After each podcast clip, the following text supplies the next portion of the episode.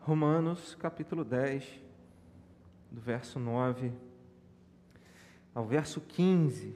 Disse verso 14, é até o verso 15.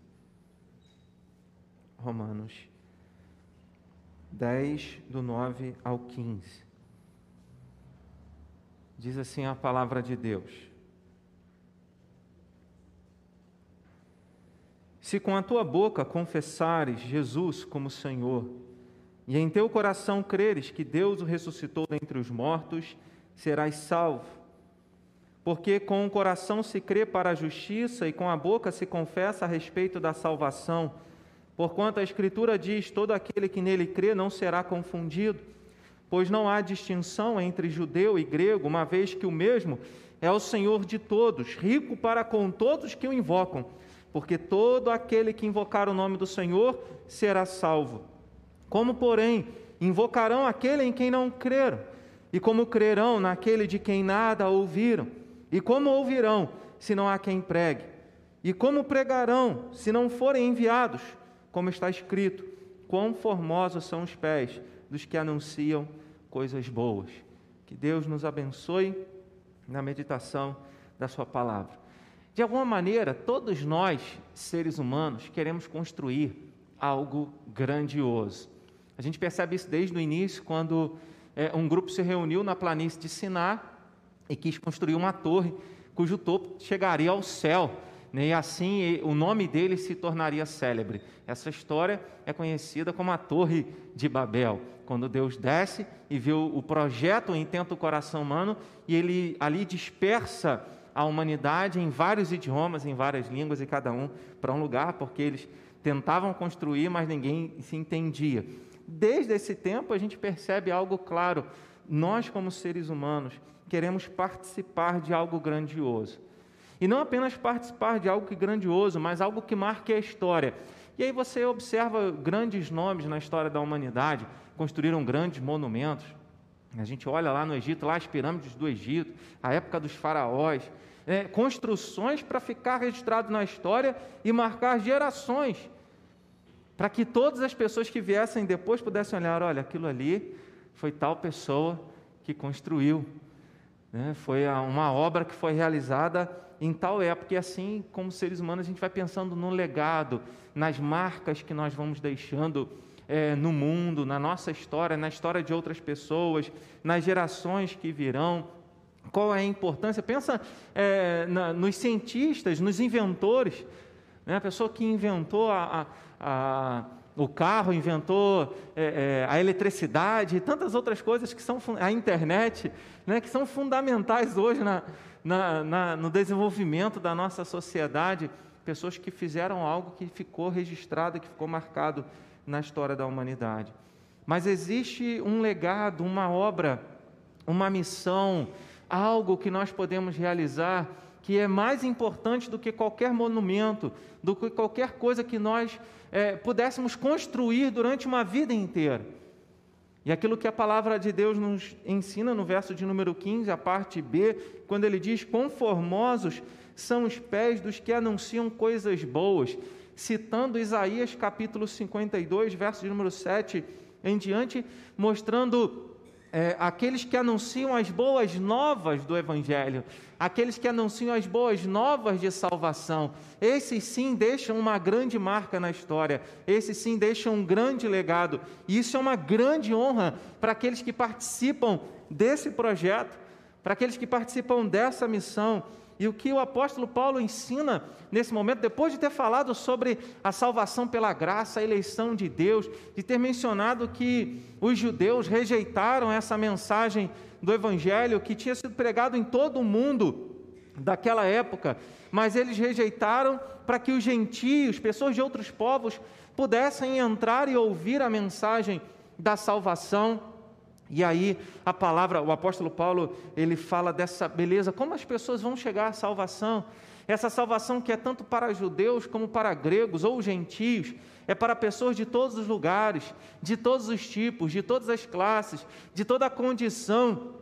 O evangelho é para essas pessoas. Então ele diz: olha, se você confessar com a sua boca, se você crer, como ele menciona no verso 9, se com a tua boca você confessar Jesus como Senhor e em teu coração crer que Deus o ressuscitou dentre os mortos, você será salvo. Essa é a realidade da mensagem de Deus para a vida humana. A mensagem de salvação. A mensagem que muda a história de uma alma, de uma vida. Que não muda apenas a história de uma pessoa num tempo que ela vive de 50, 70, 100 anos, mas muda a história de uma pessoa por toda a eternidade. E é simplesmente se confessar Jesus, se no coração crermos, se crermos que Deus ressuscitou o Senhor Jesus, se confessarmos isso, como ele fala no verso 10, porque com o coração se crê para a justiça, ou seja, é na demonstração da fé que nós revelamos que fomos perdoados por Deus. A justiça que entenda perdão de Deus, mas também com a boca se confessa a respeito da salvação. E aí nós professamos a fé e dizemos publicamente quem é Jesus na nossa vida, o que ele fez na nossa história. E Paulo está falando disso, está falando de uma salvação que chega a pessoas de todos os tipos, a pessoas de todos os lugares. Mas como essas pessoas serão salvas? Os judeus, em algum momento, tiveram o coração endurecido, endureceram seus corações para não ouvir e não atender a mensagem da salvação. E isso foi uma obra, da, é, é, uma obra extraordinária para que Deus revelasse que Ele desejava salvar todas as pessoas. E Ele está dizendo: mas como essas pessoas vão invocar a Deus? Como essas pessoas vão confessar Jesus como Salvador? Se elas não ouvirem o Evangelho? Como essas pessoas vão ouvir o Evangelho da salvação? se ninguém pregar o Evangelho para elas? E como as pessoas vão pregar o Evangelho se elas não forem enviadas? Felizes são aqueles que são enviados para pregar o Evangelho. E a gente, nós aprendemos nessa palavra, e especificamente o verso 15, a parte B, que é uma grande honra participar dessa missão de pregar o Evangelho, que é um grande privilégio que Deus nos dá uma missão honrosa, ela é comissionada por Cristo. O verso de número 15 ele diz: E como pregarão se não forem enviados? Saber que quando eu e você anunciamos o Evangelho, nós não estamos lidando com uma mensagem que é nossa, nós não estamos indo numa autoridade, ah, eu sou pastor, ah, eu sou presbítero, não, é na autoridade do nome do Senhor Jesus, eu sou um discípulo dele. E é isso que o apóstolo Paulo ensina, é isso que a palavra ensina como pregarão se não forem enviados?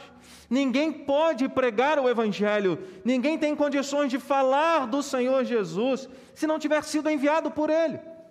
É algo interessante que isso é, se, se destaca não apenas no reino físico, naquilo que a gente consegue perceber com os olhos, mas no reino espiritual. Certa vez um homem foi tentar expulsar, homens foram tentar expulsar demônios conhecidos lá como os filhos de Seva, de um sacerdote. E aí ele chegou, olha, expulso, esconvulvos, demônios saem, em nome de Jesus a quem Paulo prega. E os demônios olham para aqueles homens e falam: Nós conhecemos Jesus, sabemos quem é Paulo, mas vocês quem sois? Ninguém pode dar, ninguém pode anunciar o Evangelho se não tiver sido antes impactado por essa mensagem salvadora até que nós sejamos realmente convertidos, transformados por Deus, desde criaturas para filhos, desde servos para discípulos. Aí sim, a mensagem do Evangelho que nós vamos anunciar, como Jesus fala em Mateus 28, 18: toda autoridade me foi dada, então vão e façam discípulos, batizando e ensinando em nome do Pai, do Filho e do Espírito Santo. É o que a palavra nos ensina. Nós somos, Paulo escrevendo a carta, a segunda carta aos Coríntios, capítulo 5, verso 20, ele diz que nós somos embaixadores. Significa que você, como discípulo de Cristo, você representa o reino de Deus. Você vai em nome de Jesus. Você leva a bandeira de Cristo. Será que a nossa vida como um todo, será que o nosso testemunho realmente tem representado Cristo?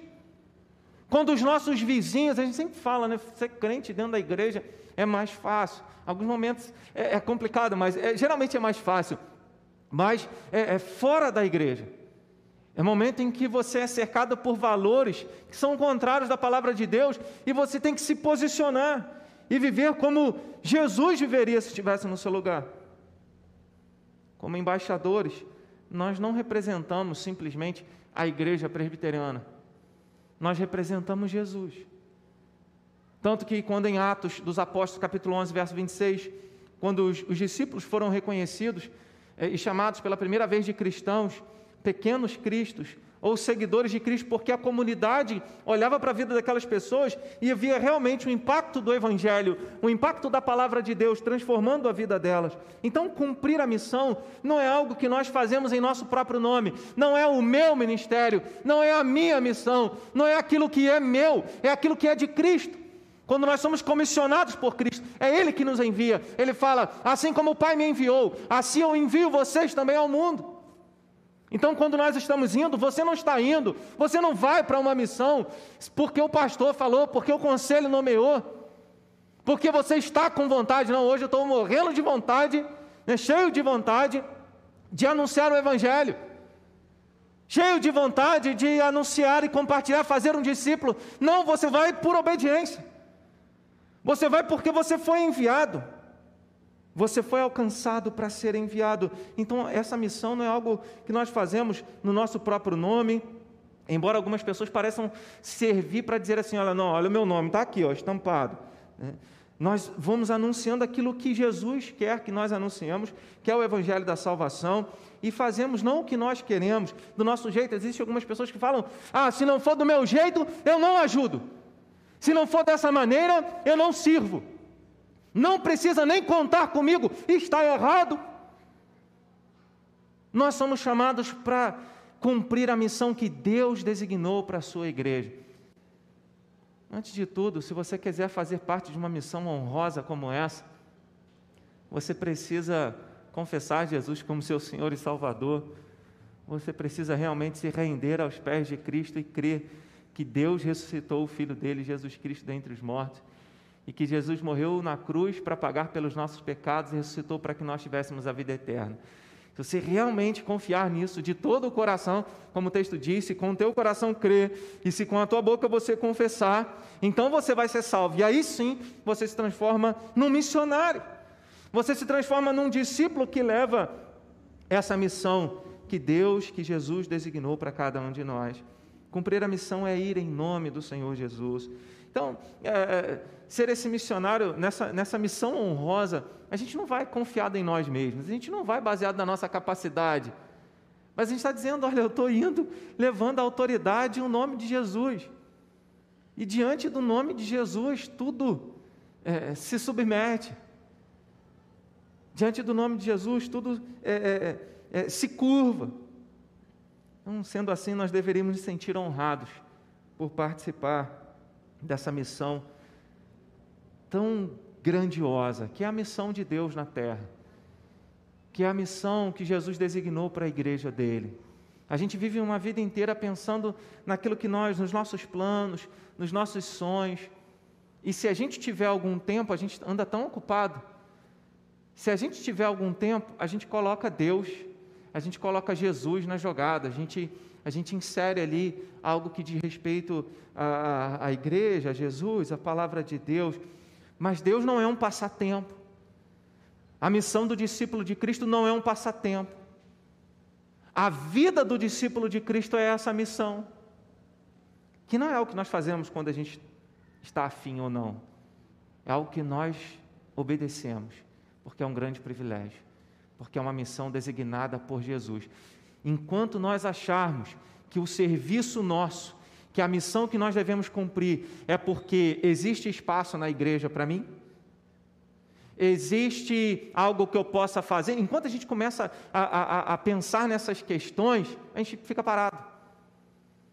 A gente tem que lembrar simplesmente: Jesus nos mandou ir. Jesus determinou que nós fôssemos. Então, essa é a missão que você não vai ter que prestar conta para mim ou para qualquer ser humano, você vai ter que prestar conta para Jesus quando você estiver diante dele. Então, o que, que você tem feito para o reino de Deus? E aqui uma palavra para os jovens, para a juventude. Porque se você, jovem, morrer hoje, e você assim, porque jovem também morre. E se você fosse encontrar com Jesus hoje, o que, é que você vai entregar para Ele? Uma vida cheia de prazeres carnais? Ou uma vida santa e fiel e obediente? Precisamos de uma geração de jovens comprometidos com essa missão. Muitas vezes estamos participando de atividades eclesiásticas, mas o envolvimento com o Senhor da seara, envolvimento com Ele, não seja um espectador. Se você vai, saiba que você vai no nome do Senhor Jesus. E se a gente vai no nome de Jesus, não tem obra terrena, não tem reino do inferno que pare a igreja do Senhor Jesus. Ele falou isso. As portas do inferno jamais irão prevalecer contra a igreja. Segundo, essa missão é honrosa, porque além, além de sermos embaixadores de Cristo, e ser uma obra comissionada pelo nosso Senhor Jesus Cristo, nessa obra nós falamos de Cristo. A missão honrosa, uma missão honrosa é falar da obra de Cristo. Como ouvirão se não há quem pregue? Pregar o quê? Se você observar o verso 17, que eu não li, diz: E assim a fé vem pela pregação, e a pregação pela palavra de Cristo. Então a pregação é a palavra de Cristo. Verso de número 8. Porém, que se diz: A palavra está perto de ti, na tua boca e no teu coração, isto é, a palavra da fé que pregamos. Então, a palavra de Cristo, a pregação da palavra de Cristo é a palavra da fé, é a palavra que comunica a salvação. É através da mensagem do Evangelho que pessoas chegarão à fé em Cristo. Você pode fazer muitas coisas, mas se você não abrir a boca para falar de Jesus, É, é, é nesse, nós sabemos, é, é, o Espírito Santo que age, é ele que convence. João 16, verso 7 ao verso 11, a palavra nos ensina que é o Espírito Santo quem convence o ser humano. É ele que transforma, é ele que aplica a palavra de Deus. Mas quando nós anunciamos a palavra, quando nós anunciamos a mensagem do Evangelho, a semente é lançada. Como Jesus ensina na parábola do semeador em Mateus 13, uma cai à beira do caminho, outra cai entre as pedras, outra cai entre os espinhos, mas uma cai em solo bom. Talvez você tenha olhado somente para aquelas que têm caído no meio do caminho, entre os espinhos. Você precisa lançar e deixar a semente cair ali também. Mas o momento quando a semente cai num solo bom, ela germina e dá muitos frutos. Então nós somos chamados para falar da obra de Cristo. Nesses tempos de redes sociais, nós gastamos muito tempo falando de nós mesmos. É a melhor foto, é o melhor texto, é a frase de efeito, é a melhor opinião. Né? E nós queremos é, nos projetar com o melhor vídeo.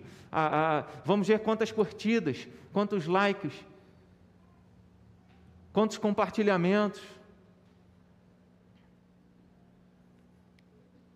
E a gente perde a oportunidade de compartilhar sobre Jesus. Ah, você, você acredita nisso, você é, da, você é da, desse lado, eu sou desse lado. A gente fica perdendo tempo falando sobre muitas outras coisas, das nossas opiniões. Esquecemos de anunciar a mensagem que salva. Falar da vida de Jesus. Foi por ele que nós conhecemos o perdão e o amor, ele nos perdoou, ele nos amou primeiro. Foi por ele que nós chegamos à vida eterna e podemos chegar diante de Deus com ousadia pela graça de Deus. Foi através de Jesus que nós recebemos o perdão, a salvação. Então, na nossa missão, que nós falemos mais de Cristo. É, não necessariamente, ah, eu estou convidando as pessoas para vir para a igreja. Não, é, é compartilhar de Jesus. É falar o que ele fez. Então, que nós falemos mais da obra de Jesus. É, é, claro, aquilo que nós falamos deve ser demonstrado com a nossa vida. Se você fala de Jesus, mas você não vive o fruto do Espírito Santo, amor, paz, alegria, benignidade, bondade, mansidão, domínio próprio, fidelidade, se você não vive isso, a, a, a mensagem não vai ter o mesmo impacto. Quando Jesus termina de pregar o sermão da montanha, as multidões estavam maravilhadas. Por quê? Porque ele pregava não como os escribas e fariseus, mas ele falava como quem tinha autoridade. Em outras palavras, as pessoas viam na vida dele que tudo aquilo que ele falava era uma verdade. Será que se você abrir a boca para falar de Jesus, do amor de Deus, da salvação gratuita, é, é, de servir a Deus, da, da vida eterna, será que as pessoas vão dar crédito da sua palavra? Porque antes de olhar aquilo, antes de ouvir aquilo que sai dos seus lábios, eles vão ver aquilo que vocês fazem, aquilo que eu faço, aquilo que nós fazemos. Então, falar de Jesus é necessário também uma vida de testemunho. Em último lugar, uma missão honrosa é ser um instrumento de Cristo. Verso 13, verso 14, ele menciona que aqueles que ouvem são aqueles que creem, e uma vez crendo, são aqueles que invocam a Deus, são aqueles que adoram. Invocar a Deus aqui entenda culto, entenda adoração, entenda entendimento, é, é, entenda o entendimento do relacionamento verdadeiro com Deus. E tudo isso vem se alguém pregar o Evangelho, eles vão ouvir. Aqui existem vários aspectos que poderíamos falar: ah, o chamado externo, que é a pregação do Evangelho, a chamada interna do Espírito Santo, que é aquele momento em que nós passamos a entender. Nessa mensagem louca da cruz, como Paulo fala em 1 Coríntios capítulo 1, a mensagem louca da cruz, mas para que para nós é o poder de Deus que nos salva.